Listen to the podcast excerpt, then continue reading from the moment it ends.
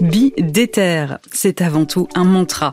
La détermination contre le déterminisme social, la détermination face aux doutes de l'entrepreneur, la détermination face aux échecs.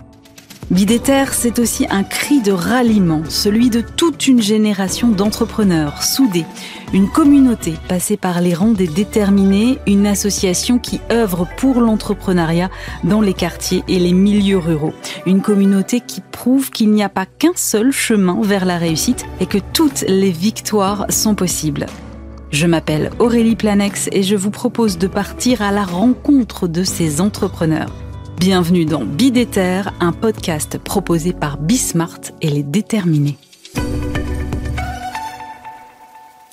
Ma première euh, invitée, c'est Nivine Kajanji. Bonjour. Bonjour. Je suis ravie de te recevoir. Euh, Nivine, tu, es ce qu'on appelle une serial entrepreneur. Et donc, quand je me suis un peu penchée sur ton parcours, j'étais hyper impressionnée. Je me suis dit, oh là là, elle a lancé plus de 15 boîtes.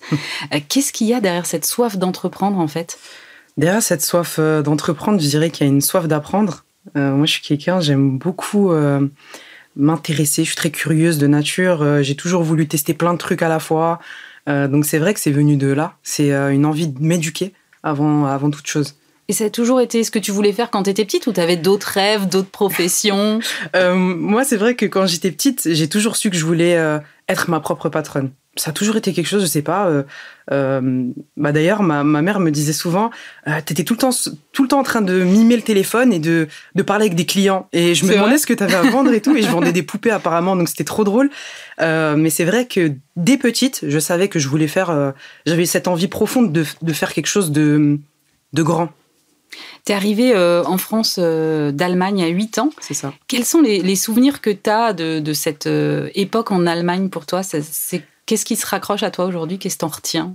Euh, J'en retiens beaucoup de frustration, dans le sens où on est parti un peu à la hâte. Euh, donc euh, moi, mes parents, un, de mes parents est libanais, et lorsque donc les Allemands de ma petite bourgade ont découvert que mon père était libanais et pas italien, en fait, on a dû fermer le restaurant qu'on avait ouvert là-bas et on a dû partir en France assez précipitamment. Euh, donc c'est vrai que j'avais eu beaucoup de frustration, beaucoup de souffrance parce que quand je suis arrivée ici, j'avais le choc euh, de la culture, de la langue. Euh, c'était très difficile de s'adapter, mais ça m'a aussi donné une énergie assez considérable dans les années qui, qui, ont suivi. Tu parlais pas du tout français? Je parlais pas du tout français. Et Vraiment comment ça s'est fait l'adaptation? Bah écoute, moi, je me suis, j'ai toujours eu ce fil conducteur de l'éducation. Donc dès que je suis arrivée en France, la première chose que j'ai faite, c'est j'ai lu beaucoup et j'ai parlé très peu. Donc euh, c'est vrai que j'avais cet amour euh, euh, des livres, de, je, mangeais littéralement beaucoup beaucoup de livres et mes parents en fait apprenaient aussi le français avec les livres d'enfants que j'avais. En même temps que toi. Voilà, exactement. Donc c'est vrai que hum, cette solidarité entre nous faisait que j'avais encore plus envie de d'exploser ces plafonds euh, de, de, la culture, de la langue, qui était très difficile pour moi parce que bah forcément un, un, accent allemand c'est très fort. Mm. Donc euh, c'est vrai que les moqueries arrivent très rapidement. Euh, moi j'étais beaucoup pointé du doigt. c'est un peu l'allemande, l'allemande et c'était très compliqué parce que je comprenais pas grand chose. Mais c'est vrai que de la frustration peut naître une énergie motrice qui est vraiment porteuse. Tu parles de ce fil conducteur de l'éducation. Tu voulais faire d'ailleurs une grande école et finalement, tu as, dû renoncer faute de moyens. C'est à ce moment-là que tu décides de tourner vers euh, l'entrepreneuriat? Oui, parce que euh, pour moi, euh, c'est vrai que je rêvais de, faire une grande école de commerce pour apprendre la vente, la négociation, parce que j'avais un peu la tchatch.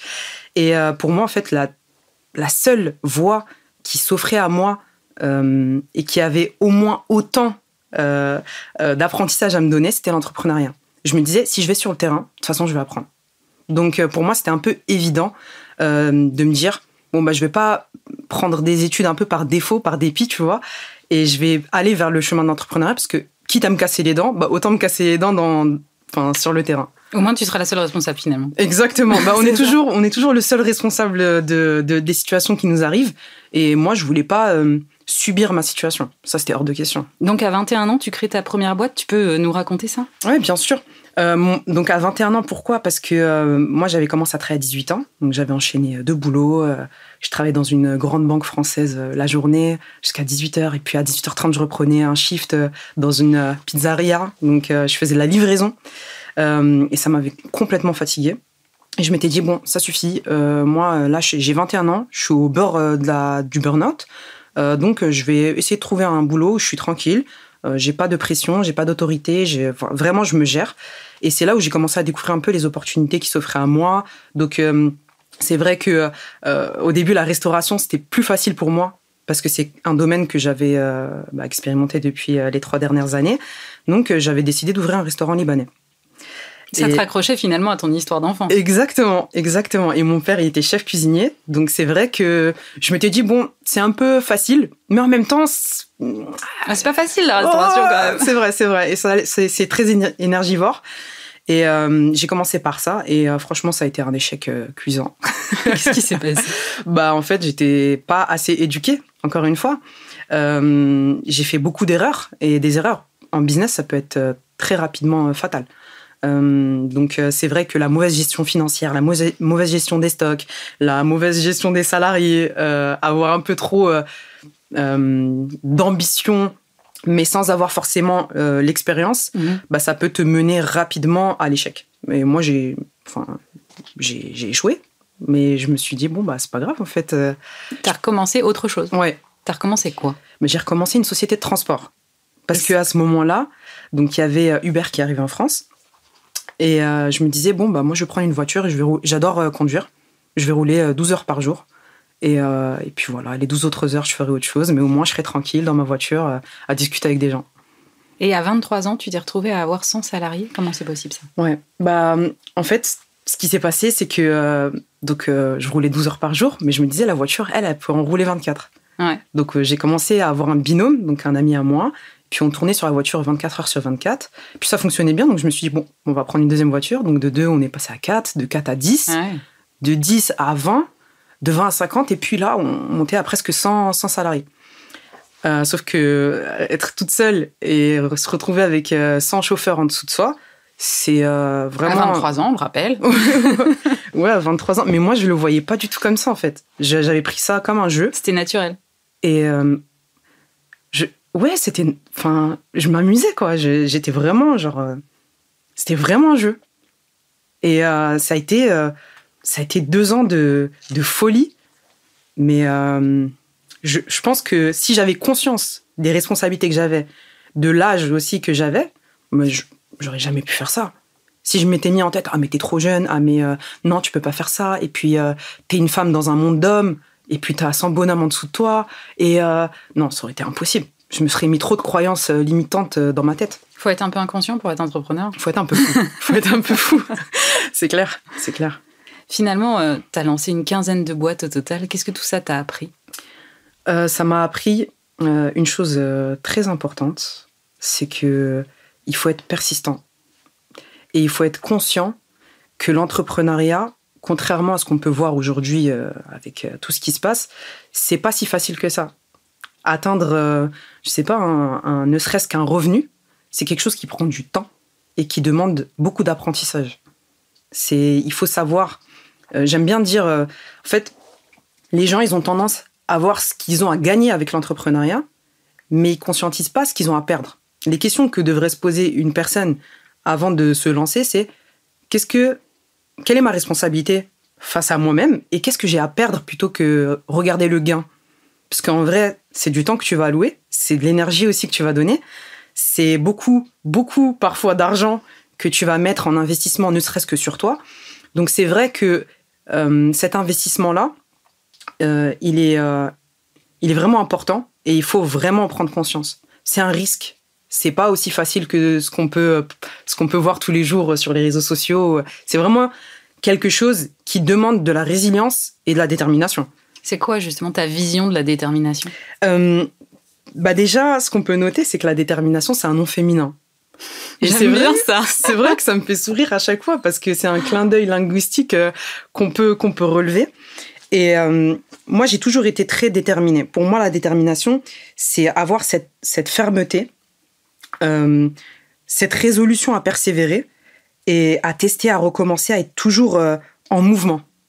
C'est toujours apprendre de son échec ou de sa réussite, parce qu'il n'y a pas que de l'échec qu'on peut tirer des enseignements, heureusement et euh, bah, d'exécuter. C'est surtout ça qui est important. C'est comment est-ce que demain je vais me lever, avoir un état d'esprit. La détermination, c'est un état d'esprit où tu vas te lever demain matin et tu vas te dire, ok, là j'ai envie de me lever, je suis dans une, une bonne énergie et euh, je, vais, je vais manger le monde aujourd'hui. Qu'est-ce qui va, qu'est-ce qui va faire que ma journée va être absolument incroyable aujourd'hui Et c'est pour ça, moi, que je me lève. C'est parce que j'ai cette détermination de d'être optimiste et de me dire, aujourd'hui, qu'est-ce que je vais réaliser? Je vais aller faire un tour sur ta page euh, LinkedIn et j'ai vu que tu te définissais comme une coach pour entrepreneurs indisciplinés. c'est une qualité pour toi, l'indiscipline? La discipline, euh, c'est une qualité. Euh, moi, j'ai fait beaucoup de sport dans ma vie, et notamment du basket. Et le basket, c'est un sport de répétition. Et c'est vrai que la répétition, ça demande de la discipline. Alors, la discipline, c'est pas, euh, voilà, je vais me lever à 5 heures du matin, je prendre une douche froide.